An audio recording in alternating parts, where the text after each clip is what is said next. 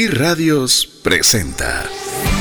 Hemos sido llamados a dejar una huella, a vivir una vida abundante y feliz. Es tiempo de pasar a un nuevo nivel. Es tiempo de una trascendencia financiera.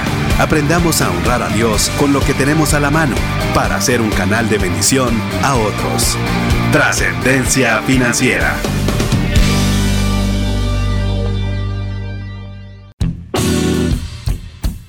Aprender de las experiencias de vida de personas relevantes en su entorno, que a través de sus éxitos y fracasos nos guían para mejorar nuestro desempeño. Bienvenidos a Los Consultores.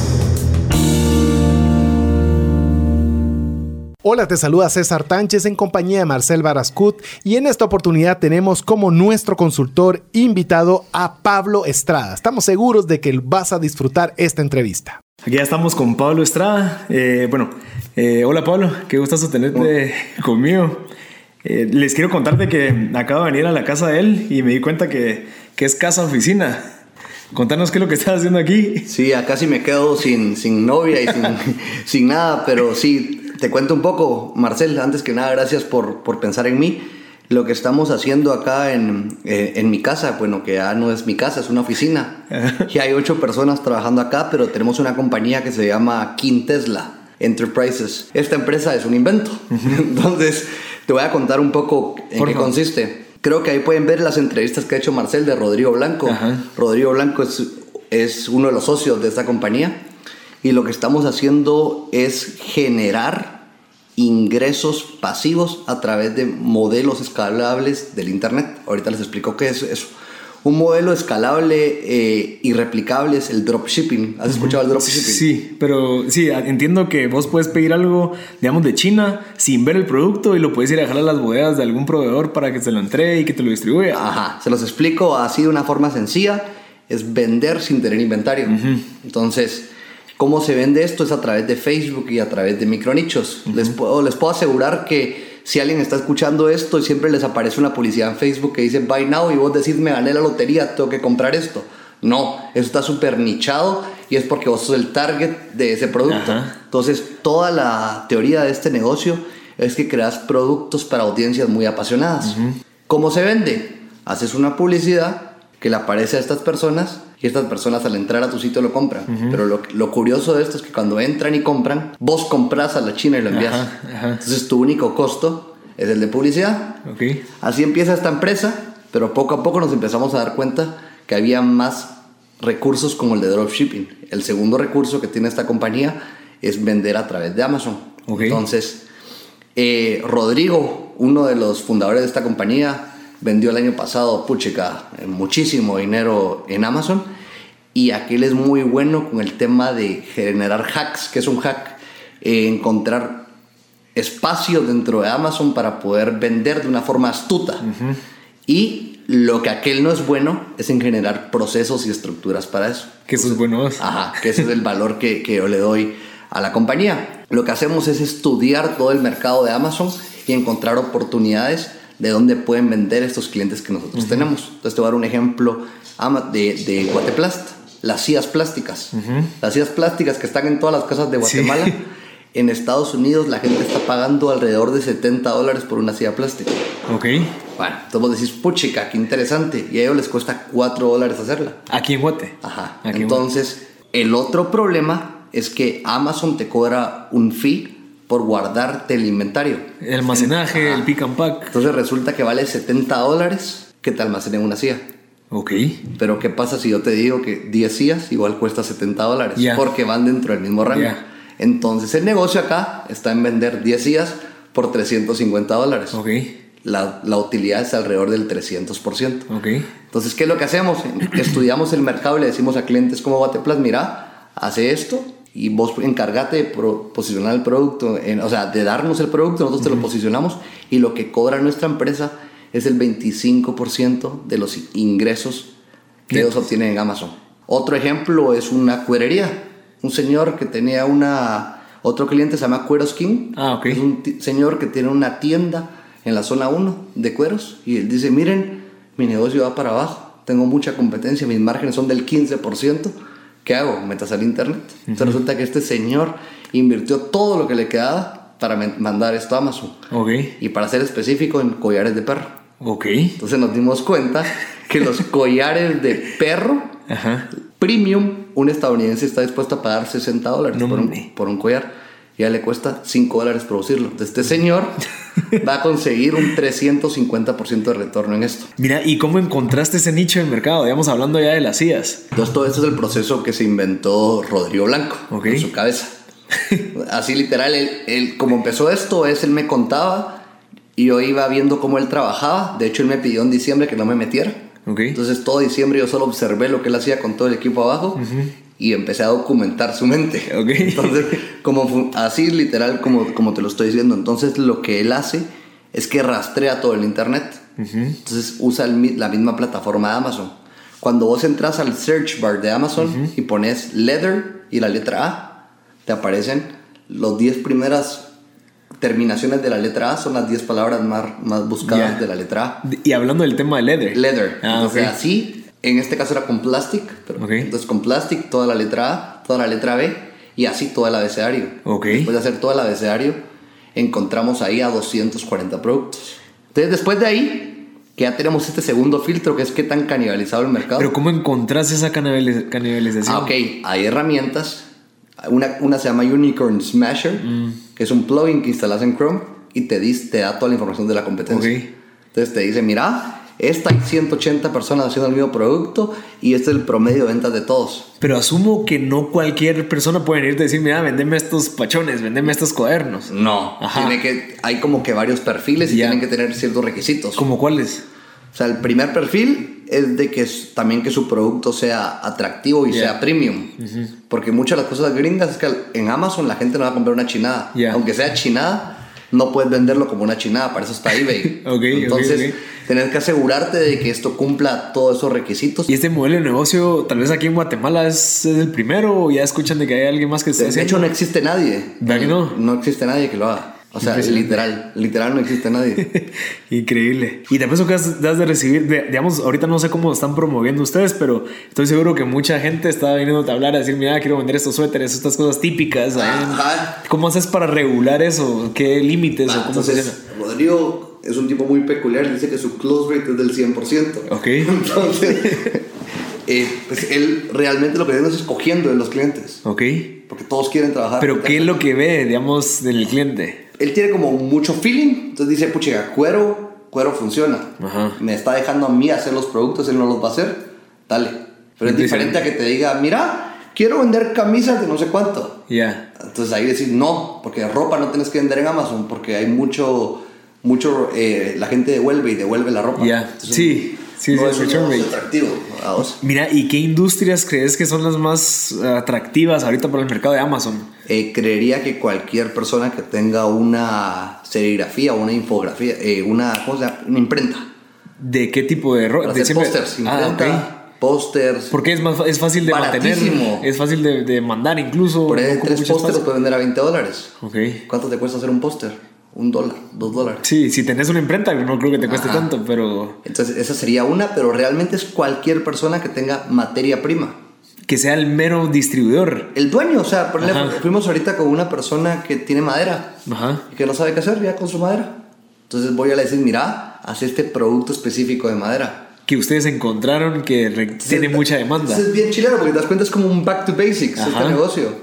Es como que empezaba de cero, pero en este lugar. Y, ajá, y es regresar con estas personas que han- se quedaron sin innovar, Ajá. que necesitan una ayuda para meterse en internet. Entonces, por eso es lo que me encanta de este negocio, que está regresando a las raíces de la economía, solo que la estás digitalizando. Exacto. ¿verdad? Mira, eh, contame un poquito ahorita de tus emprendimientos. Yo sé que esta no es tu primera empresa, creo que es tu cuarta, quinta. Sí. Contame, contame cómo fue que empezaste. Bueno, curiosamente, y no es mentira, mi primer emprendimiento fue con Rodrigo Blanco. Ah, ok. Ok. Hace, estamos en segundo curso, o sea, tenía 13 años, hace 17. Ok. Fuimos a comprar camisas Lacoste. De cuando De estaban de, los moda. chinos, ajá, cuando estaban de moda en Guatemala y las vendíamos a 200 quetzales y nos costaban 40. Ajá. Y así empezamos a hacer dinero. Pero ya, eh, pues ya mi primer emprendimiento serio fue la universidad. En- la universidad de. Navarra, en, en Ah, España. ok. Sí, que yo me fui a España a, a vivir. Ahí lo que hice fue una librería pero no era una librería en la que nosotros teníamos los libros físicos, Ok. sino lo que hacíamos era ayudar a los estudiantes a vender sus libros. Los académicos. usados. Ajá. Sí, ¿qué, qué vas a hacer con los libros Ajá. usados? Entonces resulta que el, el 10% de los estudiantes de Navarra son extranjeros. Ya. Universidad de Navarra, Pamplona, Los Toros, San Fermín, ahí, ahí es donde estudiaba. Y esta gente no se puede llevar sus libros a su país porque meterlos en la maleta tenés que pagar exceso de equipaje. Entonces creamos una tienda de e-commerce en el que subíamos los libros y, y ganábamos una comisión por cada transacción. De hecho, el negocio sigue existiendo, se lo regalé a la universidad. ¿Y ese negocio iba enfocado a otros ex- extranjeros o gente de España? Porque, digamos, asumo que la gente extranjera no quiere gastar tanto en un libro nuevo. Y Era enfocado realmente bien. a todos los estudiantes porque nos dimos cuenta que los españoles también Querían comprarse un libro usado. Ajá. Ese fue el primer emprendimiento y fue el que me, pues, me posicionó como un emprendedor Ahí en la, en la en la universidad. universidad. De hecho, por eso me gradué. Ajá. De eso es que llegué a ser lo que, lo que soy ahora. Ok. Que no soy nadie aún, pero pues ahí voy en camino. ¿Y cómo te diste cuenta que no querías trabajar para alguien? ¿Qué, lo- ¿Cuáles son las, Ok. las variables o los...? Yo en mi aspecto físico y mental Ok, estaba extremadamente gordo. ok. y no sé, no, no me veía bien, no me sentía bien y eso era una señal de que algo no estaba bien en mi vida. Y no sé, yo tenía la inquietud de hacer algo enfocado en el tema de marketing digital, Ok. en el tema de tecnologías. Entonces la vida está súper conectada. Así, si vos tenés fe, te da las herramientas Sí, para que las soluciones. Entonces, fíjate que renuncié a la agencia de publicidad así de la nada. Un día tenía, tenía 10 mil millas de Life Miles, compré un boleto de ida para España, Ok. así como lo estás escuchando, y 300 euros. Y me fui a mi casa y de la agencia. Y me acuerdo que Alex se quedó, puchiga, sí, sí me voy, mi mamá también, y me fui a España. ¿Y por qué? Porque algo había para mí Algo ahí. ahí, Ajá. ok. Va y aterrizo en España y me llama el que era mi mejor amigo de la universidad y me dice, mira Pablo, qué bueno que estás acá. Estoy trabajando en una compañía en Inglaterra que están haciendo tema de redes sociales e inteligencia de medios y quiero que trabajes conmigo en internship. Yo, ¿cómo así? Sí. Y cabal, te Y es más, me voy para España y lo hacemos juntos. Entonces llegué, a la semana estaba él y una semana después convencimos a su hermano, que era un excelente financiero, a que renunciara al Banco Santander. Entonces empezamos los tres a entender este negocio. Ok. Esta empresa se llama The Sandpit, todavía existe. Sandpit, The sí. Sandpit, eh, y lo que hacen es agarrar de una forma muy sencilla y coloquial, te lo voy a contar, agarran a geeks en Londres que tienen tecnologías chilerísimas, pero dicen, mira, brother, vamos a vender, mano, dedícate a la computadora, yo me encargo de hacer todo el mercadeo y toda la parte comercial y a cambio de un equity de tu compañía. Ok. Entonces ahí había una Ah, pero esos geeks ya tienen un proyecto. tiene una tecnología. Ya, ya. Esto tiene una tecnología que se llama Sodash. Esta tecnología era que con inteligencia artificial Ok. categoriza todos los tweets y posts de Facebook. Ya. Entonces puedes saber que están hablando de iPhone, un montón de cosas. Para hacerte corta la historia y muy resumida la historia, estuvimos dos meses ahí y la promesa de Simon Campbell, que era el CEO de ahí, era de que si le conseguíamos clientes, él nos daba la exclusividad de su compañía para Latinoamérica. Ah, ok. Entonces fíjate que fue súper chilero vos, porque no teníamos dinero. De hecho yo llevaba una cadena de oro y vendí la cadena de oro para, para, Para para comer. Ajá. Y empezamos a llamar a puro LinkedIn, puro LinkedIn. Y es una, ¿Cómo identificaban a la gente que querían? eran marcas que tuvieran presencia en internet. Ya. Aunque no me creas, el primer cliente fue Teletón, Ah, ok. Guatemala. Que ahí va la tercera persona con la que te puedo decir que estoy agradecido. Es Juan Carlos Egenberg. Ok. Él es el presidente de, Teletón Guatemala y el vicepresidente del Grupo Oritel. Ok. Lo llamé y le di risa, te juro. te juro, y me dio la cuenta. Así como lo estás escuchando. Pero, ¿cómo, cómo, cómo Como fue? que le encantó lo que le dije, le conté, sí, yo creo, modo, me encanta la tecnología, dale. Y quedó encantado. Y de hecho, seis años seguidos siguió siendo el- mi cliente. Ah, Ok. Va. Entonces el punto es que hicimos las cosas medio bien, conseguimos los clientes y ya nos fuimos a Inglaterra y el tipo nos dio el 50% del negocio en Latinoamérica. Ok. Entonces después de ahí me fui a España, a Costa Rica. Ok. ¿Por qué a Costa Rica? Porque ahí vivían mis socios. Pero digamos, desde que te dieron el negocio fue cuando dijiste, no, vamos a Latinoamérica porque ahí es donde lo vamos a vender. La idea era quedarnos allá, pero nos dimos cuenta que no tenía sentido. Vas Ajá. ocho horas desfasado, Sí. tenés que a pura fuerza. Estar en Latinoamérica. Ajá. Va. Entonces nos, nos fuimos a Costa Rica y ahí empezó a crecer el negocio. A crecer, a crecer, a crecer, a crecer. Y al ponerle que al término de un año teníamos 30 clientes, habían 15 empleados, estábamos viviendo ahí, estaba bien chilero. Y como emprendedor estaba viviendo mi, mi sueño. ¿vamos? De hecho, me invitaron a Guatemala a dar una conferencia en el First Tuesday. ¿Y cómo sabían de vos ya los de Guate? Porque Rodrigo Blanco Ok. le contaba a Rocío Pinto, Ya. Rocío Pinto es otra gran Sí. emprendedora acá en Guatemala, de que ellos tenían ese proyecto. Entonces se enteraron en la marra y me invitaron.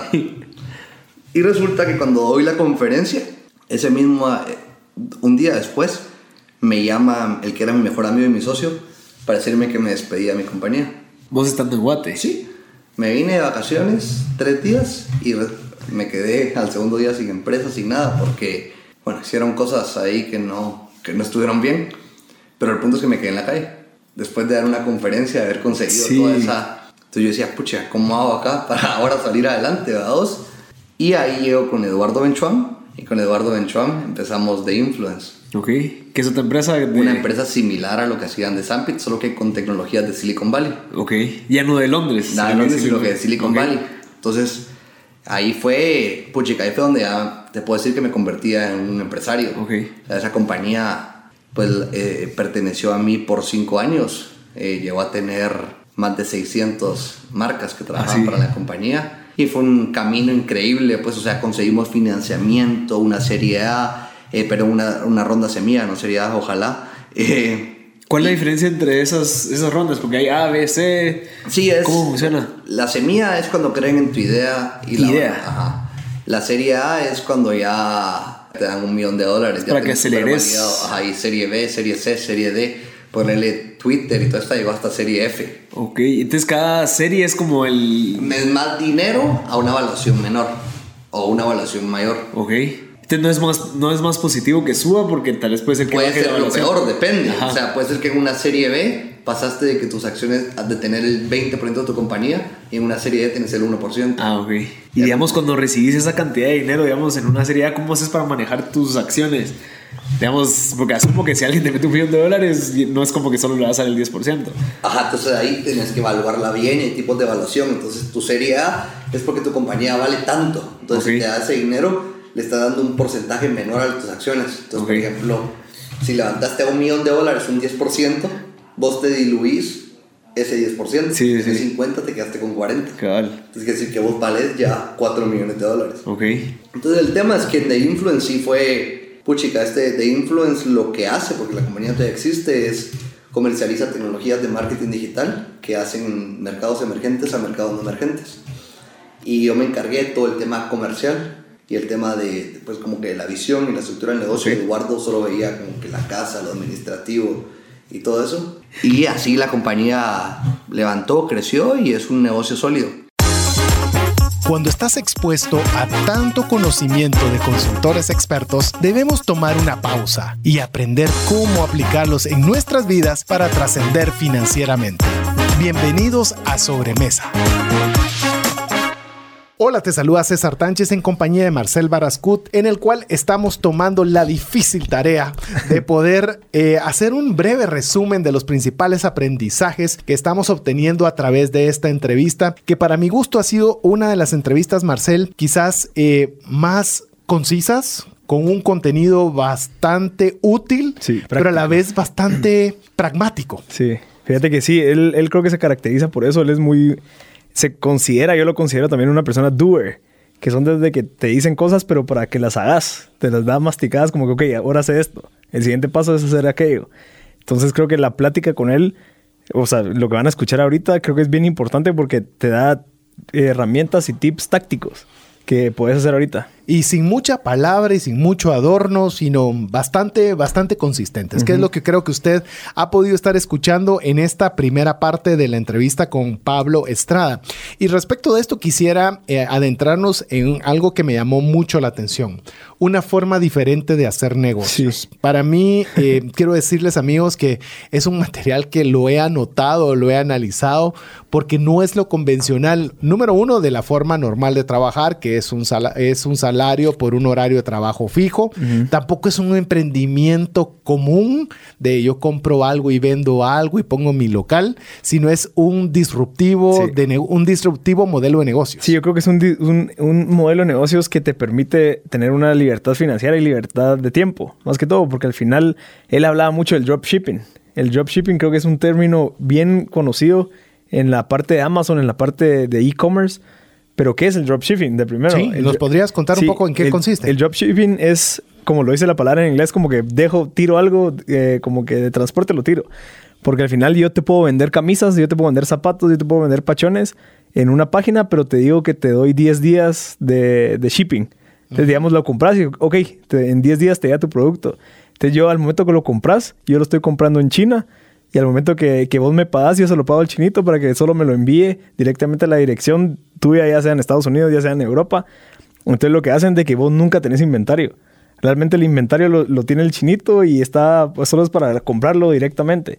Entonces te evitas tener una inversión inicial para comprar tu inventario, sino que solamente, ok, eh, mira, eh, X persona que está en China, eh, quiero este pachón para esta dirección, por favor, mandáselo y obvio, antes de que empezás a vender el producto ya sabes cuánto tiempo te va a llevar para entregarlo. Entonces ya puedes ofrecer, ok, este pachón, este suéter se tarda de 5 a 10 días. Entonces creo que es súper interesante porque no tenés inventario.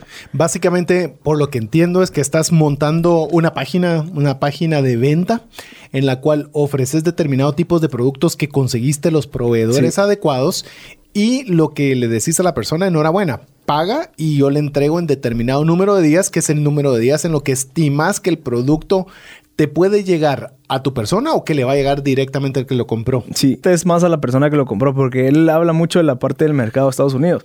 Además, hay que considerar de que cuando uno compra unidades es, es mucho más caro que comprar por, por mayorista, ¿verdad? Entonces también es un negocio que tal vez te permite, ok, empezar a capitalizarte, pero no te va a hacer millonario. ¿Por qué? Porque estás comprando un pachón, estás comprando un suéter. A diferencia que compres mil suéteres y los mandas a una bodega en Estados Unidos y que los distribuyes desde ahí porque te baja mucho el costo al momento que compras por, eh, por cantidad.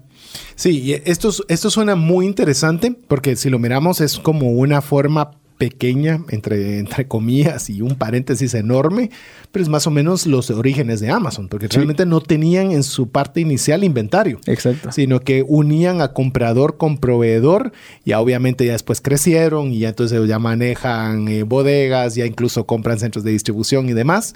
Pero llamemos es el modelo inicial de Amazon que me imagino han de ver plataformas ya hechas como para que uno eh, caiga o logre montar su negocio sobre estas mismas Sí, herramientas. es, es, es sumamente fácil. Al final, lo único que necesitas es una landing page, que es una página web, digamos que hay gratuitas incluso.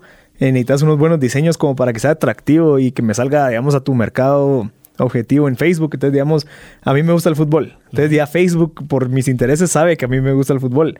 Entonces, yo al momento que quiero vender zapatos de fútbol, segmento mi mercado en Facebook y les mando estos ads para que compren los zapatos. Entonces yo me meto a Facebook, me saca la página, ok, eh, comprar 10 días, lo compro, no sé, 30 dólares. Entonces ya la persona ya hizo la compra al chinito y el chinito ya se lo está enviando en, en 5 días. Entonces como que es más que todo para darse cuenta de que no hay excusas de quedarse sin dinero o sin cosas que hacer, porque al o final... tener que necesitar, necesitar un capital inicial de inversión de inventario. Exacto. No Ni de bodega. Exacto. No necesitas ni siquiera Computadora, internet. Bueno, ni- necesitas eso y tal vez un diseño y una página Sí, web, digamos, sí, pero sí. es súper básico. Entonces también, ¿qué pasa si yo trabajo de 8 a 5 y no tengo, no sé, tiempo para empezar a investigar qué emprender? Ok, empezaste a capitalizar por medio de estos tipos de negocios que son sumamente fáciles, que no requieren de tu tiempo completo, solamente requiere una inversión de qué? Una semana. No sé, ok, tres fines de semana que, lo, que te organices para, ok, es buscar proveedores, ver productos, de- Montar tu diseñar, montar tu página y empezarlos a, a- es- no sé, desarrollar una estrategia de ventas, lo puedes hacer en un mes usando solo los fines de semana. Y entonces ya el otro mes, ok, lo lanzo y ya puedo seguir trabajando en mi trabajo de 8 a 5, regreso a mi casa, se hicieron 5 ventas, ok, las coordino y así vas creciendo y vas creciendo. Entonces eso es el dropshipping. Incluso, amigos, si usted todavía le gusta indagar más sobre este tema, le animamos, pongan dropshipping en, en YouTube y va a encontrar 50 te- tu- tutoriales de, al respecto o en, Google. Lo importante es que usted sepa que existe esa Exacto. herramienta. Inclusive, eh, prosiguiendo con algunas de estas herramientas o negocios no tradicionales, lo que me gustaría denominar los Amazon Experts, como Sí. los expertos en Amazon, como bien lo describió Pablo Estrada de su giro de negocio. Me parece extraordinario que hayan personas que hayan logrado como descifrar el código eh, El algoritmo, adecuado, el sí. algoritmo, un- o sea, un algoritmo chapín de venta en Sí. Amazon. Me Es parece increíble. genial. Es Me increíble. parece genial porque no te está costando Nada. No. Es más, estás vendiendo mejor tu producto sin necesidad de una fuerza de mercadeo de ventas adicional. Exacto, es, es ser eficiente y eso también, digamos, Pablo Estrada es el socio de Rodrigo Blanco que estuvo en el episodio número uno con nosotros. Eh, es bien valioso, es que incluso se puede utilizar para cualquier cosa. Al final es ah, eh, lo que hablamos con Rodrigo Blanco, que hay que entender los first principles, o sea, entender los... los Los principios bases. Exacto, de todo lo que funciona. Entonces, si, digamos, estás hablando de Amazon, estás hablando de, de alguna otra industria, es importante entender cómo funciona todo, como para que tú puedas, por medio de tu creatividad y tus habilidades de emprendimiento, encontrar maneras de hacer las cosas mucho más sencillas y encontrar maneras o hacks, como él dice. Ajá. Ok, nosotros descubrimos de que por medio de leer los, los reviews, eh, ver qué es lo que decía la gente, encontramos oportunidades de negocio en esas industrias. Cuando hay, no sé, hay 300, 300 opciones para collares de perro, como él habla.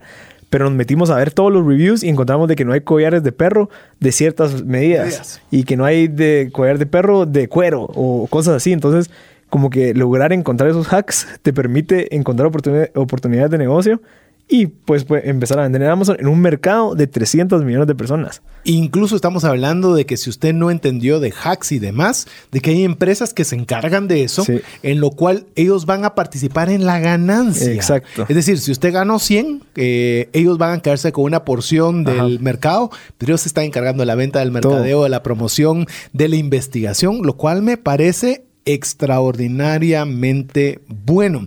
Inclusive una anécdota rapidita al respecto. Mire, recientemente eh, me estaban mencionando en mi oficina que nosotros tenemos un escáner particular porque escaneamos muchísimos documentos. Entonces necesitamos un escáner muy profesional, el cual obviamente es de alto costo. Este llegó a comenzar a fallar y comenzamos a buscar quién no lo podía reparar. Eh, la- al final de cuentas no hay quien lo quisiera reparar, no sabíamos qué pieza, pero digo, pero debe poderse arreglar seguro. ¿Y sabe qué, cuál fue la solución o el inicio de la solución del problema? Algo muy sencillo, como lo acaba de mencionar Marcel. ¿Cómo funciona esto? Exacto. ¿Y dónde puede uno encontrar esa instrucción? En el manual del escáner. Y fuimos al manual y nos decía, mire, usted puede hacer un registro del número de hojas que ha escaneado y cuando llega a determinado número de hojas escaneadas, entonces lo que tiene que reemplazar es la pieza A, la B, la C. Entonces, mire, hay veces que eso es tan sencillo Sí. que a veces se nos escapan ver las cosas sencillas, Sí. como ir al manual del constructor Exacto. o determinar, como en el caso de Pablo y Rodrigo, cómo es que funciona una empresa eh, para poderle sacar el máximo beneficio. Sí, ¿y qué pasa si no hay manuales? ¿Qué pasa si yo no sé cómo funciona? Ok, hay grupos en Facebook, hay forums, hay videos en YouTube donde explican. Te juro, te metes a YouTube y pones Amazon FBA, así se llama. eh, se llama Fulfillment by Amazon. Ese es el término para que la gente que quiere empezar a investigar cómo pueden enviar productos de Guatemala o eh, comprar cosas en China y mandarlas a Amazon. Busquen por ese nombre y hay 500 personas o más que están ofreciendo cómo ellos lo han hecho y cómo ellos han hecho millonarios vendiendo en Amazon. Entonces es sumamente sencillo. Eh, es de investigar. Así es, es de dedicarle tiempo y que usted Ajá. conozca, que ese es el objetivo del programa, que conozca estas alternativas. Exacto. Que incluso para mí, quiero decirles que muchas de estas eran nuevas. Y eso que me puedo decir que me gusta la tecnología, me gusta estar informado eh, y me considero un emprendedor, pero muchas veces obviamente no tenemos eh, la idea de- o el conocimiento al respecto y es buena parte del objetivo y un gran valor agregado que nos da Pablo Estrada. Un tercer elemento que me llamó la atención es, pero mire, yo no tengo un producto que vender. No la- importa. o sea, no importa. Eh, quiere ser un inversionista, quiere, tiene un capital que le gustaría ponerlo a trabajar. Eh, hasta eso yo les diría, miren, encontramos una oportunidad de mercado en esta área con esta posibilidad de retorno y no voy a repetir lo que él ya mencionó en, en la entrevista. Pero vamos, es, es decir, no tenemos que limitar ni nuestra cabeza ni nuestro accionar a las formas convencionales de hacer las cosas. La tecnología nos está dando unas alternativas extraordinarias. Sí, incluso cabal, como decías, hay, hay plataformas que te dicen qué productos son los más hot, digamos, como para comprar. Eh, la empresa de Pablo lo que hace es de que él te ofrece ciertos productos ya estando en Amazon y dice, ok, este ya está aquí, ya tiene X cantidad de unidades a este precio, a este costo, eh, te interesa X cantidad de dinero y te ofrece, pues obvio, sos el socio de esa empresa y recibís ganancias por solo invertir, no sé, en vez de dejar ese dinero metido en el banco, lo invertís, desarrollas, ok, te entra dinero, a, compras otros productos, te sigue entrando dinero, compras otros productos y así te vas creando una cartera de por, un portafolio de productos en Amazon con un mercado, como te lo decía, de 300 millones de personas diarias. Y algo que, amigo, usted tiene que tener, obviamente, haga lo que también en Estados Unidos le llaman su due diligence, ¿verdad? Que haga su investigación, pregunte, porque eh, quiero decirles que Pablo Estrada no nos está patrocinando este, este programa ni su empresa, pero es una alternativa interesante para que usted haga su investigación correcta, ¿verdad? Usted determine eh, si es la alternativa que a usted le parece buena, eh, usted hable con ellos, conozca cómo funcionan y demás, y si es algo que le llama la atención después de haber hecho todo su screening, todo su filtrado, pues genial, es una alternativa interesante. No le decimos, mire, esa es la panacea, váyase ciego y haga lo que le digan. Eh, todo en la vida usted debe cuestionarse si es algo que es viable para usted. Sin embargo, si se lo estamos trasladando es porque nos parece que es una alternativa fuera de lo usual y bastante interesante. definitivamente, igual él dice en el episodio de que no sé, el dinero te entra a ti directamente y luego tú le pagas a ellos. Más transparente no se puede. No, hay, pierde. No hay, mire, quien tiene la chequera manda, dicen en las empresas, así que ese es un, ese es un gran plus. Así que, bueno, con estos aprendizajes lo dejamos para que usted disfrute de buena música aquí en 98.1 FM. WhatsApp exclusivo para trascendencia financiera.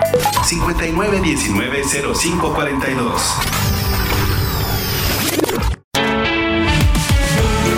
Búscanos en Facebook y Twitter como arroba trasciende más. Aprender de las experiencias de vida de personas relevantes en su entorno, que a través de sus éxitos y fracasos nos guían para mejorar nuestro desempeño. Bienvenidos a Los Consultores. Hola, te saluda César Tánchez en compañía de Marcel Barascut y en esta oportunidad tenemos como nuestro consultor invitado a Pablo Estrada. Estamos seguros de que vas a disfrutar esta entrevista. Digamos, vos lo que aportabas a la empresa, ¿cómo fue que lo conseguiste? O sea, ¿de dónde crees que salió esa habilidad de poder estructurar, de poder crear todos los procesos, Yo la creo, visión? Creo que esa ah, es por ser terco. Ok. Terco terco y ser muy resiliente. Sí. Que es que está muy, está muy de moda eso de tatuarte la palabra resiliencia y todo eso. No, pero realmente tenés que ser resiliente y eso ser muy, muy fuerte y, muy capaz de, de, enfrentar las adversidades y dar una solución a esa adversidad. Y entonces me, me preguntas unos minutos de cómo era resiliente y todo eso. Y te, mi respuesta es que a través del deporte. Desde que tengo tres años he jugado tenis. Y el tenis es el deporte más egoísta del mundo. ¿Y ese lo seguís jugando ahorita? Sí. El tenis es uno de los deportes más egoístas del mundo porque solo hay un ganador. Ajá. Entonces, ponerle la gente ve el Australian Open o el Roland Garros, pero solo gana uno. Ajá. O sea, todos los demás pierden. Entonces, es un, es un deporte. Ahí no hay segundo lugar. Es un deporte en el que tienes que acostumbrarte, aunque seas el 4 del mundo, puede ser que nunca vas a ser un campeón. Ok. Y eso es difícil. Ajá. Porque vos decís, chica, soy el 4 del mundo, pero nunca soy campeón. Y, y, el tenis, como es vos contra alguien, es vos contra el mundo. Ok. Y ahí tenés que resolver un partido de tenis, vos tenés que encontrar estrategias, cambiar el plan, trabajar tu mente, trabajar no sé cuánto. Y yo siempre he dicho que gracias al tenis es que soy así. Increíble. Y digamos, ahorita vos me contaste que fuiste raqueta número 4 aquí en Guatemala. Sí, fui raqueta 4 de Guatemala.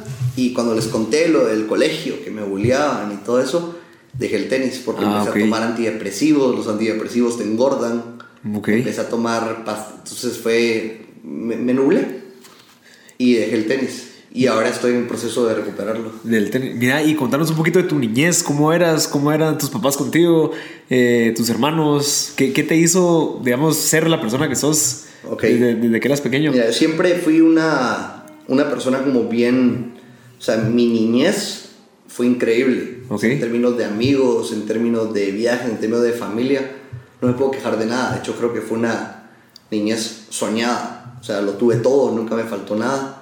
Pero cuando empezó la, la adolescencia, es que empezaron a pasar cosas que, que, marcaron mi vida. Pero mi papá siempre me enseñó algo desde pequeño, era que nada era de gratis.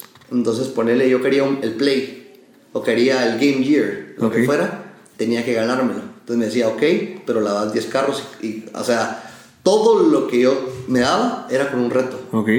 De hecho, así conseguí mi primer perro. Tenía- yo me moría por tener un pug como los de Men in Black, Ajá. porque vi esa película y quería ese perro, ¿vados? Y entonces viene mi papá ahí en el puerto, porque no quería. Me dice, ¿sabes qué? Tenés tres tiros, andate a lo hondo de la piscina, y si metes la pelota en la canasta, te ¿Las, las tres veces o solo una vez? tres tiros, pero la pelota puso la canasta al revés. Era imposible, vamos. Ajá. Y tenés 20 minutos para resolver. Entonces empecé a ver y dije, puchica, si la apunto al techo de la, de la, de la bodega, va a caer en el techo y va a caer en la cosa. Y mi papá burlando, me recuerdo. Y agarré la pelota y al segundo tiro la metí. Y mi papá solo empieza, ¿cómo así que la metiste? Que no sé cuánto. Y me compró mi perro. Entonces siempre encontré formas como de conseguir la- lo, lo que quería. Y como te digo, de hecho me iba muy bien en el colegio, tenía bastantes amigos. Pero mis papás, ellos por hacerme el bien, me cambiaron en primer curso de colegio. Ok. Entonces pasé de ser un niño popular a no sé cuánto a entrar a otro colegio y me fue bastante mal en el colegio los primeros años. Mira, ¿y qué recomendación le das a un, a un papá que tal vez tiene un hijo que tal vez lo va a cambiar y que va a pasar por lo mismo que vos pasaste? ¿Qué, qué consejo, qué crees que te puede haber servido? Tal vez es que em, los, los hombres, us- usualmente los papás, suelen ser muy insensibles. Y, y yo necesitaba en ese momento, cuando me empezó a pasar todo esto del bullying, que mi papá me escuchara. Ok. Pero a mí me daba pena decirle porque pensaba que se iba a burlar de mí. Entonces tuve que guardarme, guardarme, guardarme, guardarme todo eso hasta que un día me desmayé en el colegio. Y ahí fue donde estalló todo. Me hablaron los directores y qué te pasa y tuve que decirlo. Y, pero me lo guardé por tres años. No le decía a nadie. Ok. Y era porque me daba miedo decirle a mi papá que tenía eso. Sí, sí. Y era tal vez porque no me daba la confianza, no sé. Ok. Pensaba que se iba a burlar de mí o algo así, vamos. Y de hecho, eh, siendo 100% honesto, mi papá no me apoyó en esa enfermedad. Ok. O sea, como que la hu- huyó. Mi mamá fue la que me ayudó a salir, vamos. Pero nada, tenía sus razones y Sí. lo entiendo. O sea, de nuevo, amo a mi papá y es lo mejor que tengo en el mundo, vamos. Yo creo que todo esto que te pasó te hace la persona que sos ahorita. O sea, tal vez todo lo que, estás haciendo, todo lo que soportas, fue gracias a todo lo que lograste pasar por esas, esas partes tan, tan difíciles. 100%, eh, de hecho, parte de lo que yo tenía que hacer era sanar mi niñez y en talleres de coaching me di cuenta que si no hubiera vivido todo lo que viví, no soy lo Exacto. que soy. Entonces, de hecho, le agradezco a la gente, le doy gracias a la gente que me bulleaba, así de simple. ¿Y esos talleres de qué eran?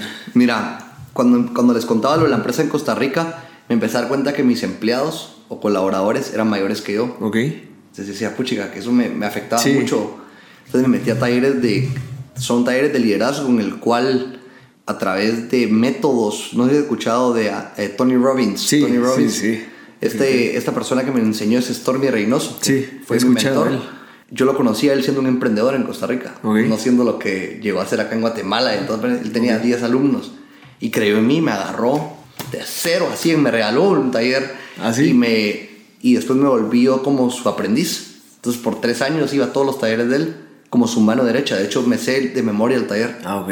Bueno, y el punto es que eh, lo que haces en, en ese taller es darte cuenta quién sos y sentirte feliz por lo que sos, Ajá. pero también darte cuenta quién no sos y quién crees que sos. Ok. Porque mucha gente, nadie se da cuenta lo que es de verdad hasta que entras ahí. Y me empecé a dar cuenta de todas mis debilidades. Por ejemplo, tengo, después de ahí salí con un contrato de vida, que es que dice que soy un hombre disciplinado, responsable, humilde y amoroso. Yo no soy, bueno, era indisciplinado, era altamente irresponsable, me volví altamente arrogante cuando me empecé a ser exitoso como emprendedor y me volví seco. Y la cuarta cosa que me hace falta componer, que es la parte amorosa, Ok. que la, pues, pero fue la cosa que más me costó. Pero gracias a esto empecé a trabajar en todo eso. Ya no soy indisciplinado, soy altamente disciplinado. Soy Sí. altamente responsable. E intento no ser arrogante. Sí, tener lo que tenés, lo que has logrado, requiere de todo eso, definitivamente. Ajá. Es bien chilero y te das cuenta, hay un, hay un eh, taller, o sea, en ese taller, de hecho, te transportan a cuando eras niño. Ok. Y cuando eras niño te das cuenta que todo lo que luego te das cuenta que todo lo que le resentís a tu papá es lo que sos ahora. Ok. Es súper revelador eso. O sea, en el sentido de que yo le, le resentía a mi papá que era frío y me di cuenta que era frío. Ok. No sé, entonces eh, empezás a sanar un montón de cosas, pero hay un ejercicio que me impacta de, de ese taller, que, se, que lo que haces es te mete en una simulación como que te estás ahogando en un barco. Ok. Y ponerle que son 50, son 50 personas, pero solo sobreviven 3. Y entonces vos tenés, de las 40 personas, tenés que salvar a 5. Ok. Y cara a cara les dices a cada persona su nombre y por qué la salvas o por qué no. Ok. Y ahí me salvaron 3. Te destruye la cabeza, ¿a vos? Sí, vos estando tan alto, o sea, Ajá. Y, tan- y entonces, es bien chilero, se lo recomiendo a, a, a cualquiera. Y digamos ahorita, sin, sin tener que ir al taller, ¿qué le recomendarías a alguien que está escuchando esto y que le puedes decir, mira, hazlo esto en cinco minutos, te apuesto que te puede ayudar a Sí, cambiar a la vida"? mí lo que más saco de esto se llama la teoría del mono parlanchín. Ok. O the little boys. Ajá, O sea, ¿Has visto vos las, las películas de Disney que siempre hay un, un ángel y un demonio? ajá, ajá. El ángel representa tus pensamientos buenos y el demonio representa tus pensamientos malos. Sí. Entonces lo que te dice esta es que el 80% de las cosas que pasan por tu cabeza al día son negativas. Ok. Y vos te las crees. No podés. eh, sos feo. No llames a ese cliente que sos todo. Y entonces lo que suele ocurrir, te lo crees. Ok. Entonces, cuando empezás a, a ganarle a tus pensamientos, cuando empezás a crecer. ¿Y cómo, cómo, le, cómo, cómo haces para ganarle a esos pensamientos? Estando consciente de esos. Porque digamos, yo estoy seguro que vos has, recibido esos, o sea, esos pensamientos más que todo en donde estás. O sea, en una empresa, creaste una empresa, fuiste a hablar con clientes y ¿cómo hacías para lograr, pues, Mira, aprendí que no me importa, o sea, genuina y honestamente no me importa la opinión de los demás. ok, ¿cómo lo lograste? Creyendo en mí. Ok, Soy, tengo extremadamente fe en mí. ok, y sé que lo puedo hacer. Ok. O sea, de verdad. Y no es arrogante, solo que creo en mí. Es- yo creo que eso no es arrogante, fíjate, porque incluso si fuera arrogante, pues creo que sería más arrogante pensando que, que no, que... Que no, que es que no. Es eso es lo que te digo. Los emprendedores de moda, así lo llamo yo, eh, te dicen, no te dicen que este, "Ey, yo no quiero, yo no, o sea, yo no soy arrogante. Es cuando más arrogante. Cabal, exactamente. No, yo sí te lo digo, o sea, soy arrogante. Ajá. De verdad. O sea, Porque si crees y sabes de que yo sé que si yo logro, eh, no sé, crear pues esta, esta empresa, yo sé que lo va a lograr y yo sé que si también no funciona así, voy a ver cómo lo hago Ajá. para que salga y al final lo va a lograr. Y prueba de eso es, vos ves la gente que ha trabajado conmigo y es leal a morir por mí. Sí, me he dado cuenta. Digamos, ahorita vi en la oficina, pues vi bastantes caras conocidas Ajá. y que siempre han estado contigo en, en los proyectos. Y eso es lo que creo que es pues, lo, lo que me define. Cuando estás expuesto a tanto conocimiento de consultores expertos, debemos tomar una pausa y aprender cómo aplicarlos en nuestras vidas para trascender financieramente. Bienvenidos a Sobremesa. Hola, te saluda César Tánchez en compañía de Marcel Barascut, eh, conversando, disfrutando y aprendiendo de todo este contenido que Pablo Estrada nos ha dejado a través de esta entrevista. Y quisiera arrancar, Marcel, cuando mencionaba eh, Pablo sobre la importancia del buen nombre. Sí. Eh, porque a veces se confunde, y él mismo lo decía muy claramente, como una falsa humildad, decir, no, yo no soy nadie, yo la verdad que aquí voy, pero, pero no he hecho mucho, sino también de realmente construir un nombre en base, tampoco estamos hablando egocéntricamente, pero sí una imagen que sea necesaria para darle confianza a los clientes o para poder construir un emprendimiento. Sí, es, es necesario crear la credibilidad detrás de tu nombre. O sea, al final que digan Pablo Estrada, es importante saber con qué te relacionas. Si te relacionan con algo que no es positivo, con algo que no, que no, que no agrega valor a las personas, creo que vas mal. O sea, realmente hay que tener mucho cuidado y eso se puede hacer desde hoy. O sea, si tú sabes de que cuando alguien pregunta de ti, lo primero que piensan es algo que no quieres que piensen de ti, tienes que empezar a resolver eso porque esto a largo plazo te va a afectar. Definitivamente. Eh, me recuerda también como lo dice Salomón en el libro de Proverbios, más eh, que tiene más relevancia que las muchas riquezas es el buen nombre. Y yo me he dado cuenta que el buen nombre tarde o temprano paga y paga bien. Lo que pasa es de que construir un buen nombre no se construye rápido. Exacto. Eh, toma tiempo, no significa "Ah, es que hoy fui honrado, hoy fui cortés, hoy sí saludé a todos en oficina. Pues tal vez valdrá la pena que saludemos cortés y adecuadamente todos los días. Y que no se vuelva Eh, como un logro, sino que se vea como un hábito. Así es. Mientras que si usted, por ejemplo, entró a la oficina y lo que uno hizo fue una mala cara a una persona, mire, usted puede haber saludado a esa persona durante 10 años, Ajá. pero esa mal gesto o esa mala palabra que le dirigió eh, comienza a mermarle una velocidad más rápida que la construcción de su nombre. Exacto. Yo le diría que el, el buen nombre no tiene precio. La honestidad no tiene precio, la integridad no tiene precio. Y yo creo que hoy en día algo que, la, que todo mundo le tenemos una alta estima es la confianza. O sea, realmente uno quiere hacer negocios con alguien que confía, con alguien, incluso uno a veces le dice hasta de forma muy secular, con alguien que me da buena espina, me da buena vibra, me da buen feeling. Pero ese no es buen feeling, es que proyecta confianza. Y la, la confianza no puede ir si no hay un buen nombre. Exacto, exacto. Y creo que si en dado caso hay padres de familia aquí, hay que fomentar eso en los niños. Eh, realmente, no, no ni- niños, tal vez jóvenes adultos que están terminando la universidad, que es cuando pues empiezan a descubrir nuevas cosas, salen de fiesta, empiezan a conocer nueva gente. Entonces, recordarles la importancia de cuidar su nombre desde pequeño. Porque tal vez ahorita a ellos no les importa, pero eso, eso es un, pues, un peso que van a tener que cargar hasta que realmente les importe cuando ya tengan que salir a buscar un trabajo, cuando quieran emprender, cuando quieran ir a Sus buscar perfiles. Exacto. Entonces, sin dado caso, tienen 18 años y saben de que a los 23, 24 van a salir a buscar trabajo, hay que cuidar esos años porque eso va a afectar mucho. O sea, cómo te, con qué te relacionan. Entonces, sin dado caso es un emprendedor, sin dado caso es una persona que quiere ir a trabajar a un lugar. No sé, ya las, las empresas se meten a ver tu Facebook, tu Instagram, para ver. Que lo hacen. Y lo hacen. Entonces, ven si sos íntegro con lo que está aquí en tu papel que me estás trayendo. Entonces, me decís, ah, sí, soy una persona honesta, eh, responsable, lo que sea, pero Veo que, no sé, manejas cuando salís de fiesta, cuando tomás, eh, subís videos, haciendo cosas que tal vez no van de acorde a lo que te estás vendiendo. Entonces hay que hacerles entender la, la importancia de ser íntegro. Entonces, Definitivamente. La integridad es algo que debemos cuidar mucho. Y mm, decía algo Marcel que yo creo que vale la pena hacerle un énfasis adicional.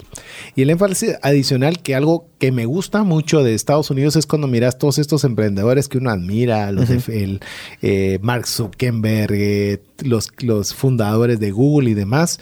Ellos me entraron a la universidad a ver qué voy a estudiar, a ver qué voy a ir a hacer, eh, qué, como el decías, qué fiestas voy a ir. Cabal. Es gente que ya llevaba emprendimientos desde su área de colegio, sabía qué quería hacer y mientras estaban estudiando alta exigencia andaban trabajando en emprendimientos de alto rendimiento. Sí. Al punto le digo que hoy en Estados Unidos las universidades incluso fondean estos startups y son partícipes en un porcentaje Sí. del proyecto que ellos están viendo, que se dan cuenta que, qué sé yo, si tenían el 5%, imagínate, de, de, De porcentaje de Facebook, que, rentable el Sí. financiamiento de. Pero vamos a que eh, a mí me da a veces tristeza, y eso se lo digo a, a todos los padres, y es algo en lo cual debemos eh, nosotros cambiar ese tipo de cultura, es que en cierta ocasión yo decidí hacer un poco, un poco de curso de temas relacionados con dinero, propósito y demás, con algunos hijos de amigos que estaban por entrar a la universidad. Y no tenían ni la menor idea que iban a estudiar, ni qué querían hacer de sus vidas, ni... Y yo digo, eh, la verdad a esas alturas ya deberíamos tener bastante claro qué queremos hacer por el tema del nombre, por el tema de abrirles los espacios, no pensando, ay, me tocan otros 5 o 6 años de universidad. No, ¿cómo utilizo ese conocimiento para poderlo aplicar en una carrera, para poderlo aplicar en un negocio, en un emprendimiento y que les sirva como materia prima?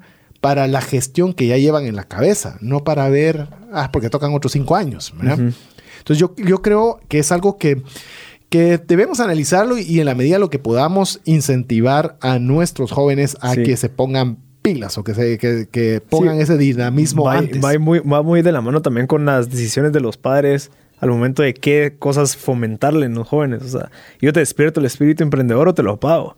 ¿Qué pasa? ¿Qué pasa si, si yo las decisiones, o sea, las decisiones de mi hijo eh, se, las, se las dudo, se las cuestiono o, se las, o la motivo a que, ok, eh, falla, pero date cuenta de un montón de cosas. Pero Sí, ¿qué la pasa si ni resolución siquiera... de problemas, que, que es otro punto Sí. que nos platicó Pablo, que me llama mucho la atención cómo le ponía él incluso los incentivos, ¿verdad? Sí. Decirle, ¿querés conseguir esto? Eh, en vez de decirle, no te lo voy a Ajá. dar, decía, ok, si me solucionas esto, te lo doy. Cabal. Eh, y lo curioso es que lo lograba. Sí, es que es increíble porque al final todo, yo creo que, o sea, cuando uno es joven, basa mucho las decisiones en lo que los papás le dicen. Realmente es bien importante que los papás sepan y sean conscientes de que si no motivan a la persona a pensar, que si no motivan a la, a la persona a tomar decisiones y que, que ellos sean responsables de las decisiones, tal vez ellos van a tener miedo a tomar decisiones, entonces van a dejar llevar por lo que hacen los demás o por lo que mm, el papá le diga. Entonces se le apaga esa llama de emprender a los jóvenes. Entonces viene con lo que tú decías, eh, que hay jóvenes que ni saben qué quieren porque tal vez tienen miedo de decir, mira, yo quiero ser poeta, eh, yo quiero ser pintor, porque realmente hay, hay jóvenes así, pero no sé, hay que, hay que motivarlos a que, que prueben y que ellos mismos se den cuenta si de verdad deberían estar ahí o no. Y como bien lo mencionabas, y creo que va aunado a no solo permitirles fracasar e, e iniciar, sino también enseñarles la resolución de problemas. Yo creería que esa es una de las, de las cosas que si yo pudiera regresar a enseñarme a mí mismo o me gustaría que mis hijas aprendieran, es eso, Sí. resolver problemas, porque problemas van a haber siempre. Sí, al final un empresario O sea, es un resolucionador. como de persona. Ajá. Como que con una convivencia, en tu caso con tu, con tu novia, en el caso mío con mi esposa. O sea, problemas van a haber. El tema es cómo vamos a enfrentar esos problemas. O sea, Exacto. vamos a afrontar propositivamente, vamos a encontrarle solución A, B, C, D, vamos a intentar o simplemente vamos a entrar en conflicto. Exacto. Entonces yo creo que eh, el tema de la solución de problemas va aunado a cualquier área, como lo pudimos escuchar también en el caso de Pablo. Él vio en su universidad que había un conflicto de los textos grandes porque las no querían de, de gran tamaño. Sí, porque tenía que viajar Y, y no, sabían qué querés llevar esos textos. Entonces, de tener ese deseo de resolución de problemas, decir, Exacto. algo se debe poder y por proponer una solución, me pareció Sí, genial. Y lo hizo y creo que fue uno de sus primeros eh, pues, emprendimientos exitosos porque al final, ya sea que funciona o no, aprendes, te das cuenta de un montón de, de maneras de cómo solucionar y creo que eh, yo lo digo de parte también incluso personal de poder validar que tú puedes hacer las cosas. O sea, puede ser que funcione o no el negocio, pero con haber accionado, el haber ejecutado, aprendes un montón de cosas. Entonces hay que, hay que fomentar a que la gente al menos pruebe. ¿Tenés la idea? Probá. Falla, pero al menos probaste y dices, ok, ya la próxima ya no voy a hacer aquello, voy a hacer esto porque esto creo que sí me va a funcionar. Vuelvo a probar, a probar fallo, ok, pero entonces voy a mejorar de una manera. Entonces, como fomentar esa resolución de problemas, pero siempre con una ejecución. Así es. Ajá. Y esa ejecución te va volviendo más técnico y más hábil. Incluso te, te quiero comentar brevemente que a raíz de Pablo eh, bajé la aplicación de Swarm Mm. eh, por curiosidad, por, porque no, no, no estaba en mi radar ese app. Y a la hora de bajarlo, yo dije, bueno, solo es para marcar dónde has llegado, no le veo mucho, mucho sentido. Pero a la hora que bajas el app, te comienza a decir que lo que procura dentro de, al hacer esta, este, llamemos, ir a utilizar esta app, te enseña hábitos. Mm. Es decir, ah, te estás dando cuenta que estás yendo al gimnasio solo dos veces por semana en lugar de las cuatro que te habías propuesto. Entonces decís, ah, no, pero yo debería ir más. Y entonces te ayuda a ver cómo estás haciendo hábitos inconscientes de una forma consciente. Entonces decís, eh, ¿y qué tiene que yo solo ponga que llegue a tal lugar? No, te ayuda a poder entender cuáles son tus hábitos y ver cuáles querés aumentar y cuáles querés bajar. Es decir, conforme te metes al juego, eh, no me refiero al juego del app, sino el juego de lo que sea, comenzás a aprender más. Mire, un futbolista puede tener la mejor técnica del mundo. Lo, ya mencionaste el fútbol. Puede una persona que técnicamente sea extraordinaria, pero cuando lo meten a jugar con un partido ya formal, vos decís, pero si es tan bueno, ¿por qué no, no, no se nota ya en un juego de verdad? Llamémoslo así. Y es porque le falta mejorar su técnica, la asociación con otros jugadores, y eso solo lo da el rodaje mientras juega. Sí, igual, si en dado caso no, no quieren us- usar una aplicación, lo pueden usar en un cuaderno. Digamos, yo utilizo mucho un cuaderno, siempre me lo llevo a todas partes. Eh, hay una que le recomiendo que investiguen, se llama Bullet Journal, que es una manera de estructurar tu cuaderno. ¿Ah, sí? Eh, te, lo- te ayuda a ¿Y estructurar. Bullet Journal qué es? ¿Es, un, es una web? ¿Es Eh, un sí, es, es un- tutorial? es ¿Qué un- es? es una metodología de... Metodología. Ajá, digamos, yo me meto a Google y pongo Bullet Journal, me dicen, ok, de, desarrolla tu mes, cómo lo querés, o sea, poné todos los números. Ok, ahora poné qué metas querés lograr, cómo va a ser tu to-do list, qué querés lograr en tres meses, seis meses, en nueve meses. Incluso yo me puse una meta de quería aprender un tema cada mes. Entonces, digamos, yo cuando llego a la oficina, cuando estoy tomando mi café, investigo de ciertos temas porque he querido investigar, pero al momento de investigar mucho, no aprendes nada. Ajá. Entonces, como que, ok, en un mes, eh, todos los días, por 15 minutos, lee de un tema en específico. Porque esos temas al final, pues te amplían la mente, te amplían tu, tu pensamiento crítico y te sirve. Entonces, eso me lo dio el Bullet Journal porque me ayudaba a organizar, que creo que es cabal lo que tú decías con la aplicación. Eh, ¿Por qué antes iba al gimnasio cinco veces y ahora solo estoy yendo dos? Y lo apuntas. O, o hay una cadenita, se llama que son unos circulitos que van conectados. Entonces, ok, mi hábito de ir al gimnasio todos los días, ok, entonces lleno mi, mi circulito, entonces si en dado caso un día no fui, se ve el vacío, entonces se rompe la cadena, entonces tenés que volver a empezar. Entonces hay, hay un montón de, de, herramientas y metodologías para uno ser un poquito más eficiente y sacarle el jugo al tiempo. Sí, eh, lo importante es que usted eh, procure poder tener una... Eh, una forma sistemática de poder solucionar sí. problemas. No solo usted, sino enseñárselo a sus hijos. Y no quisiera terminar esta, este pequeño segmento que estamos digiriendo todos estos conocimientos sin resaltar la importancia que nos mencionaba Pablo de LinkedIn. Sí. Mire, uno habla todavía de redes sociales y todavía las personas mayores se asustan de que sus hijos manejen redes sociales. eso ya es una realidad. Quiero decirle que eso no lo va a poder evitar, uh -huh. no va a poder eh, hacer nada al respecto. Mejor que las utilicen bien. Sí. Y si van a utilizar una, utilicen LinkedIn. Yo no sé si alguna vez has puesto tu nombre en Google sí. ah, y sí. lo primero que aparece es LinkedIn, no sí. importa. Y he publicado un montón de cosas por todos lados y LinkedIn es la primera que le aparece arriba. A raíz de esto, te digo, conscientemente voy a tratar de mejorar mi perfil de LinkedIn. Sí, es necesario e evaluarlo, ver, ver a quienes a uno admira y al menos copiar cierta estructura de cómo es que ellos desarrollan el perfil en eso. Entonces, él, él explica que él es uno de los top, bueno, en ese entonces tal vez era eh, de los top 5 o el 5% de los mejores perfiles de LinkedIn. Es importante usar palabras catchies, o sea, que, que, llamen la atención, que vayan de acuerdo a lo que tú sabes. Eh, recomendaciones, que gente te, Se dice endorse, pero creo que en español es como, ok, gente que diga que yo soy bueno para algo y busco un montón de gente que me diga que soy bueno para eso para que me salga de como características de mi personalidad o de mi profesionalismo. Entonces, es importante porque... Y, una, y un consejo fácil, busque a Pablo Estrada y vea cómo sí. tiene su LinkedIn y trate más o menos de ponerlo en base a sus Exacto. habilidades, por supuesto, de, de, tomarle lo bueno de su perfil. Exacto. Así que lo dejamos con estos pensamientos para que usted disfrute de la buena música aquí en 98.1 FM. WhatsApp exclusivo para trascendencia financiera. 59190542. Búscanos en Facebook y Twitter como arroba trasciende más. Aprender de las experiencias de vida de personas relevantes en su entorno, que a través de sus éxitos y fracasos nos guían para mejorar nuestro desempeño. Bienvenidos a Los Consultores.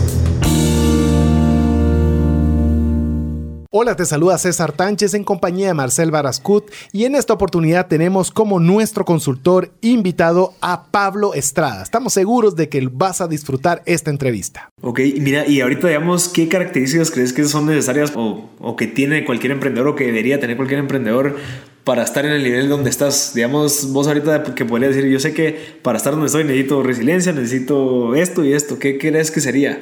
A mí hay un, solo hay un libro que me gusta de todos. ¿Cuál? Se llama Build to Sell. Ok. Lo lees en un avión. Ok. O sea, en dos horas. Es el único libro que realmente recomiendo. Y ¿Por qué? libro es la historia de un publicista que quería vender su compañía y que a través de un fondo de inversión le hicieron, le demostraron cómo iba a hacer para venderla. Y el primer reto que tiene ese publicista es destruir, a, echar a su cliente más grande. Porque su cliente más grande no iba con lo que él sabía hacer de verdad. Okay. Entonces, ese, ese libro lo que te enseña es cómo crear compañías que puedan ser replicables y escalables, okay. que se puedan vender.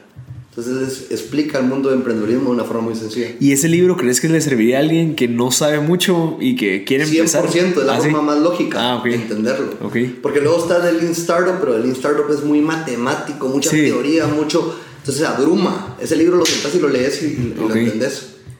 Eso sería lo primero. Y lo segundo es salir de la teoría. Ajá.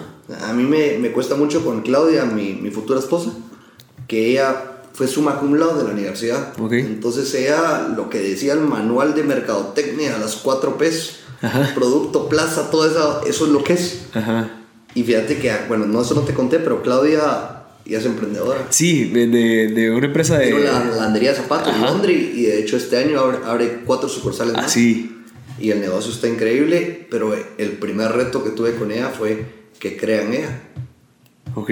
Porque ella, ella siempre vio esa empresa como un- una competencia hacia mí. Ok.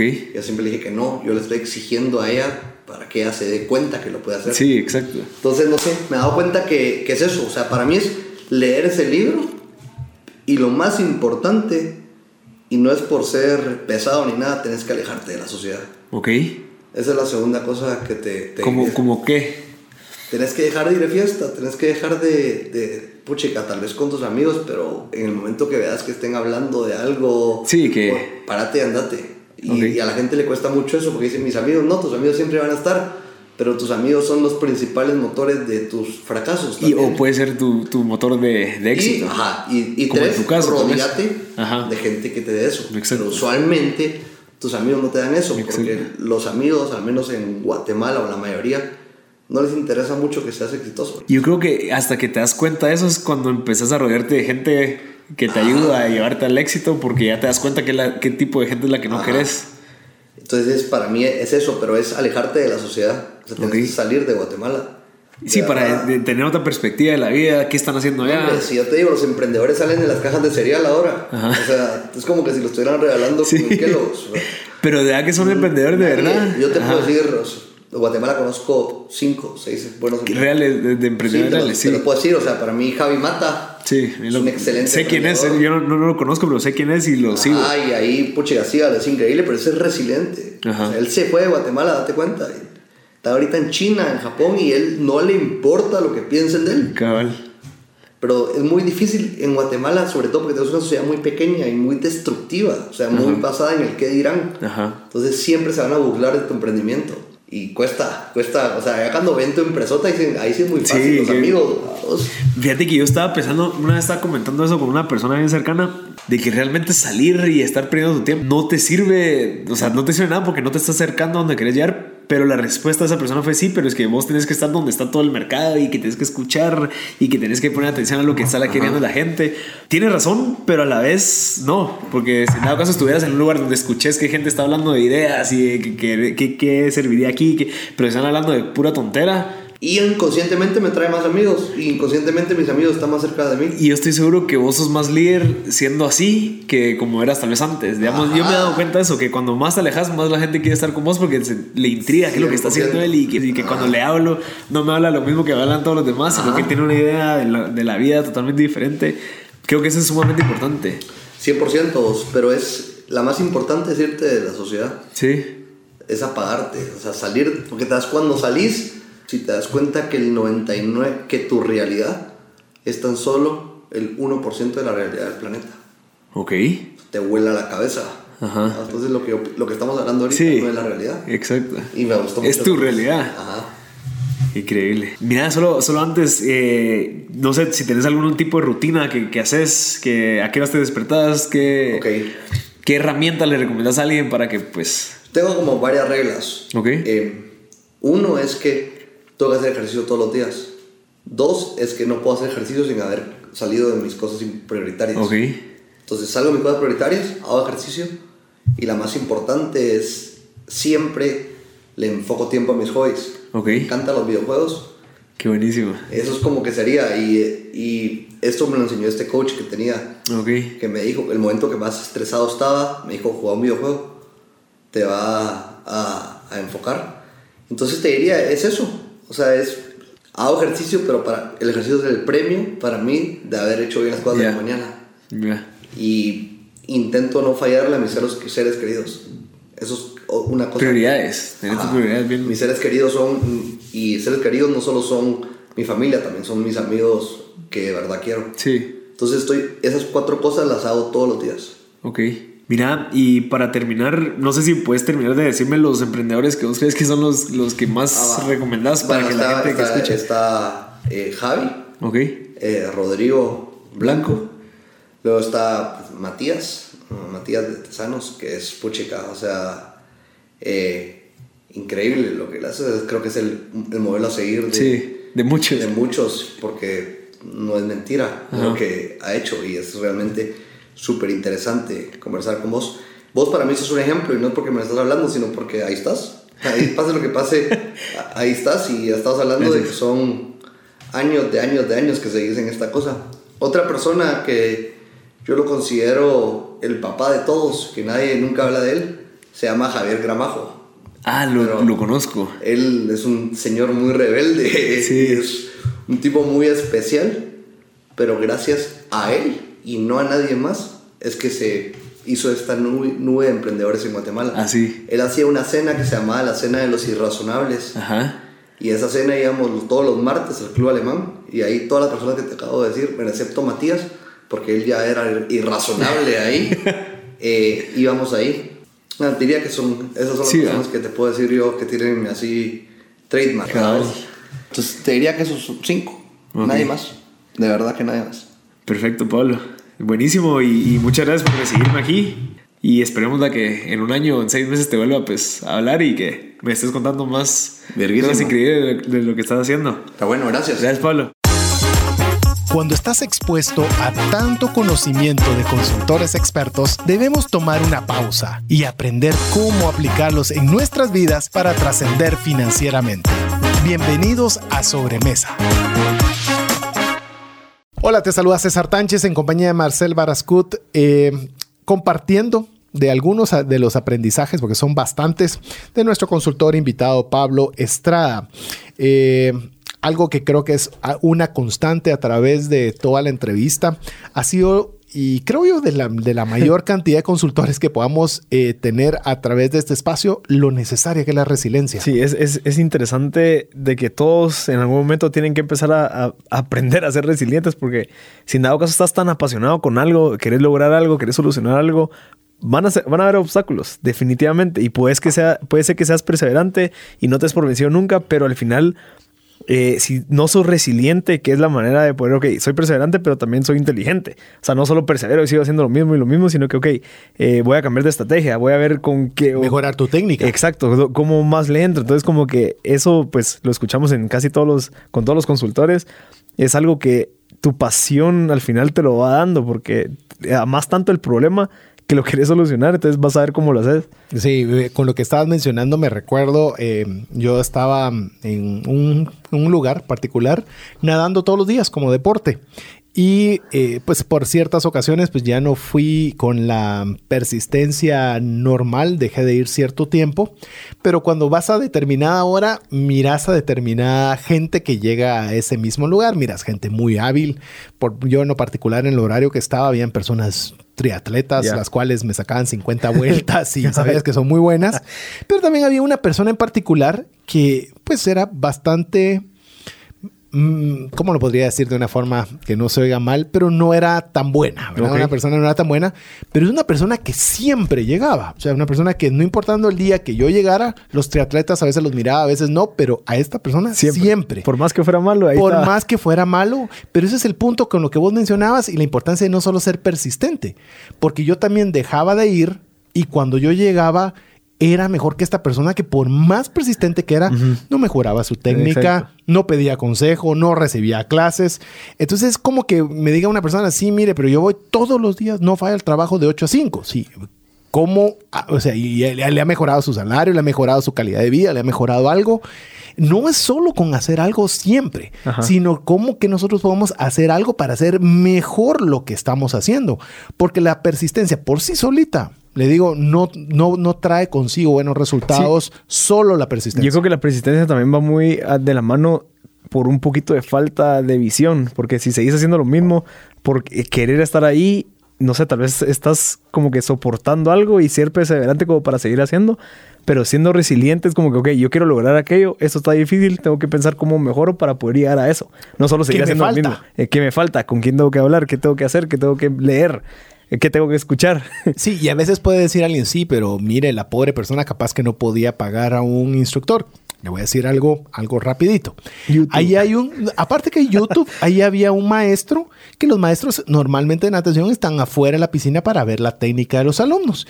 Y por ejemplo les decía, mira, le decía a uno de sus alumnos, es que eh, tu mano le tenés que levantar el codo y lo tenés que meter de esta forma. Entonces uno escucha. Yo decía, bueno, voy a tratar de levantar el codo. Mire, solo levantar el codo costaba, ¿verdad? Pero cuando uno lo comenzaba a aplicar y lo comenzaba a, a- a insistir y a comenzarle a depurar la técnica, me daba cuenta que con solo ese consejo que había escuchado una sola vez, mi técnica mejoraba. O sea, también requiere de nosotros que pongamos nuestra parte para buscar todos los medios para aprender y mejorar. Sí, digamos, yo creo que va muy de la mano incluso con lo que él ha hablado durante todo este episodio, que es, ok, puede ser de que tu realidad sea trabajar de 8 a 5, puede ser que tu realidad sea un salario mínimo, puede ser que sea la realidad, pero hay opciones afuera del horario laboral para poder tú también desarrollar, eh, capitalizarte para poder cumplir tus sueños. ¿Qué pasa si yo mi sueño siempre ha sido, ok, tener una empresa de, no sé, importación de carros, digamos un ejemplo. Te necesita capital, ok, y ahorita me están pagando 3 mil quetzales o el mínimo y tengo que mantener una familia, ok, ahorra un poquito durante seis meses para que puedas invertir en hacer algún proyecto como dropshipping. Sí. O sea, hay oportunidades por todos lados, hay que buscarlas, hay maneras de hacer las cosas, hay hacks para encontrar, no sé, cómo cortarme tiempo, cómo, no sé, ya ahorita con toda la parte del internet es mucho más fácil conseguir cualquier proveedor de cualquier parte del mundo, puedes incluso compararlos, eh, incluso puedes ver los reviews de toda la gente que le está dando, entonces creo que ser resiliente también te lleva a eso, pues no solo quedarte con lo que tenés, sino que, ok, ¿cómo puedo hacer para tener un mejor estilo de vida? ¿Cómo puedo hacer para llegar a esa meta que he querido? Pero yo soy solo una secretaria recepcionista donde, ¿qué puedo yo hacer al respecto? Le voy a decir algo. Usted tiene, usted es la imagen de la empresa, la primer persona que un cliente ve cuando entra a un lugar. ¿Qué tal si usted, por ejemplo, lo mencionaba Marcel en el segmento anterior? Si usted aprendiera de atención al cliente 15 minutos diarios. Va, 15 Mientras que- minutos diarios. en el bus. Mientras va en el bus, Ajá. eh, usted ve un video de atención al cliente, compra un libro y lee lo que le aguanten 15 minutos, dos páginas, tres páginas. Hace usted todos los días, yo quiero ver qué es de usted en un año. Exacto. Usted se va a volver la mejor persona en atención al cliente que pueda haber y le va a meter en serios problemas a, su- a sus jefes. Exacto. Porque va a decir, ella es demasiado buena. Que empieza a capacitar, que Sí. se vaya a las otras empresas a capacitar. Y así empieza la... Exactamente, pero es usted el que tiene que determinar esa resiliencia, porque no se lo van a regalar. Exacto. Es más, usted va a tener que ir a través de eso. Y todo eso lo que va a hacer, que también lo mencionaba Pablo, es el cambio también de los pensamientos, los cambio, el cambio de, de la forma de pensar.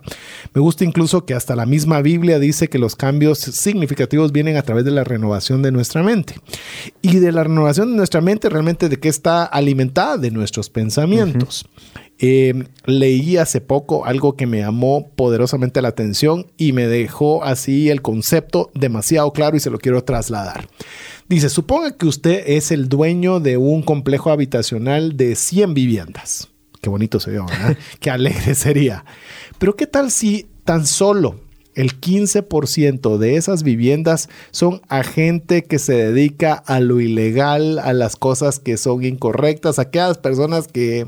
Discotecas que- ahí adentro. A discotecas, drogas. Pues, imagínese todo lo peor que usted pueda pensar. ¿Qué va a pasar con el resto de los 85 inquilinos buenos que pagan Se van a ir. puntual? Se van a ir. Y dice, es, y usted entonces tendría mucho cuidado de no ingresar a su complejo habitacional a este tipo de personas. Pero no somos tan estrictos con, nuestro, con los pensamientos que entran en nuestra cabeza.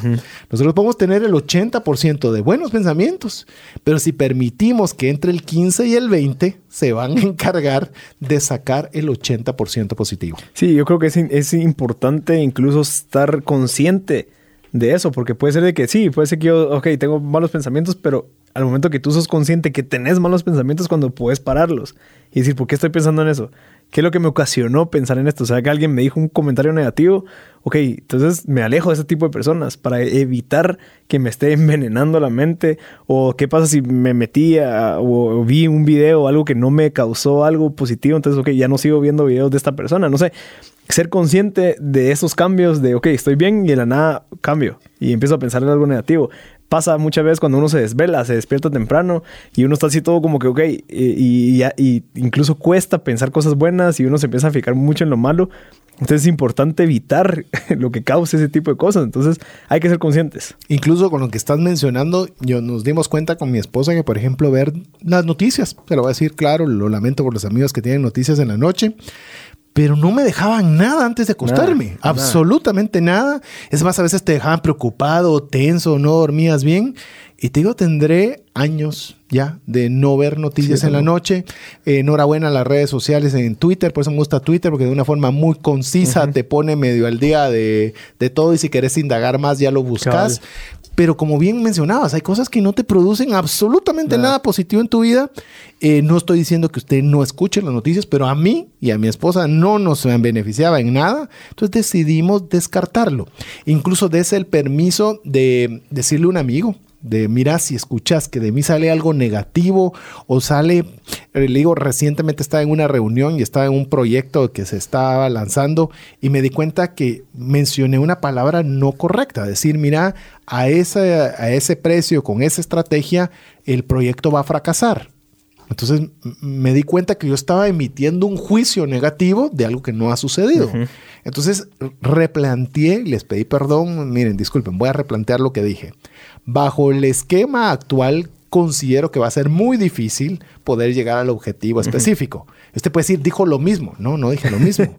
o sea, parecerá lo mismo, pero la, va en negativo la primera y la otra va en función de va a ser difícil. Encontrémosle otra, alternativa que lo ponga en una, un aspecto más viable. Sí, incluso las conversaciones que uno tiene con amigos. O sea, hay veces de que hay, amigos de que te ven y ala, qué rico desahogarme, entonces te voy a contar todo lo malo que está pasando. Entonces, yo creo que, ok, está bueno escuchar, pero también eh, eh, hay, un, hay, uno, hay un dicho que me gusta que te entiendo, te lo acepto, pero no lo comparto.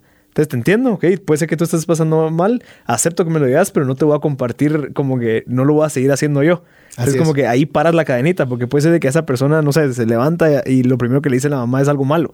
Entonces él sí, e, él lo entiende, lo acepta y lo comparte. Así Entonces busca otra persona, le cuenta y le dice algo malo. Entonces, ¿qué pasa cuando vos paras la cadenita? Ahí para. Se acabó. Exacto. Entonces ya no. Acabó el daño. Y, entonces puedes incluso crear una nueva cadenita. Puedes, vos puedes crear una cadenita, decir cosas. Exacto. Entonces ya te entiendo, lo acepto y lo comparto. Entonces voy y agradezco. Y esa persona que yo le agradecí va a ir a agradecerle a alguien más. Entonces, es otra cadenita que va a contrarrestar esa mala cadenita que ocasionan cabal estos tipos de malos pensamientos. Y mire, usted puede tener amigos, por supuesto, que están pasando dificultades, que necesitan a veces solo es que usted les pueda escuchar, lo cual está bien. Pero si este mismo amigo o amiga es su comunicación de todo el día, todos los días, sí yo considero que vale la pena que usted haga algo al respecto porque tarde o temprano se le va a pegar. O sea, eh, mire, por ejemplo, si alguien viene, ¿cómo está el, cómo está el negocio? Ahí va mal, mira, la economía no sirve, en Guatemala está bien lento los negocios. Y, de repente usted comienza a creer de verdad que en Guatemala no hay negocios. Por eso están estos espacios de consultores invitados para que usted se dé cuenta que son guatemaltecos de un país, si uno está escuchando fuera de Guatemala, de un país considerado chiquito, tercer mundo, lo que quiera, pero personas que están haciendo algo significativo porque no están permitiendo que esos pensamientos tomen raíz en sus cabezas. Si lo están haciendo ellos con un buen éxito, pues cuánto más nosotros también debemos cuidar lo que entra en nuestra cabeza. Sí, sí, yo creo que es, es, necesario, o sea, crear esas cadenas positivas y evitar estar pues succionando esa mala información.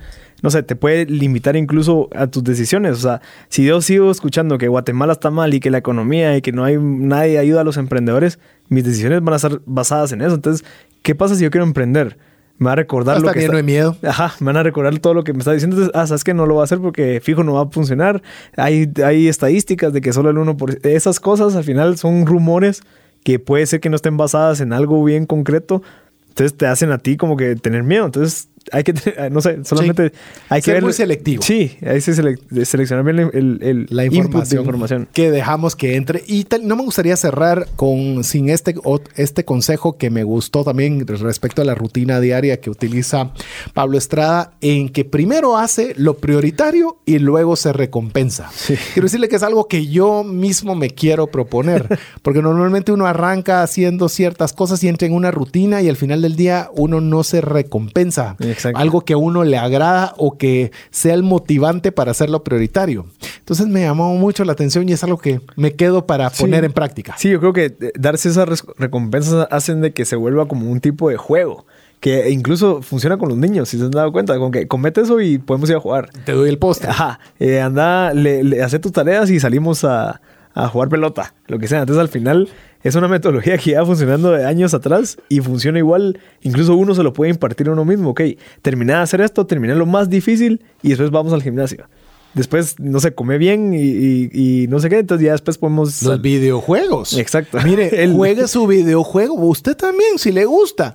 Pero como una recompensa haber hecho. Es más, si usted ha querido hacer un emprendimiento y nunca ha agarrado el papel y el lapicero, propóngaselo. Cabal. Cada día voy a hacer una página de mi proyecto de negocios. Y al finalizar, voy a jugar un videojuego. Sí. Pero. Y jueguelo sin remordimiento y sin nada, porque ya sacó su hoja de su plan Sí. de negocios. Es lo más rico, estar tranquilo. Así es, a disfrutar ambas cosas, su proyecto y disfrutar también su recompensa. Así que esperamos que haya sido un programa que le haya generado valor, que le haya dado alguna idea para mejorar sus finanzas, para que usted tenga un punto sobre el cual trabajar y que todo lo que hayamos podido haberle compartido sea de ayuda y de bendición. En nombre de Marcel Barrascut y su servidor César Tánchez, esperamos poder contar con el favor de su audiencia en un programa más de trascendencia financiera. Hemos recibido herramientas prácticas que nos ayudarán a trascender más, no solo para beneficio propio, sino de nuestro prójimo. Esto fue Trascendencia Financiera, porque honramos a Dios cuando usamos bien los recursos que administramos. Hasta nuestro próximo programa. Esta es una producción de iRadios Guatemala Centroamérica.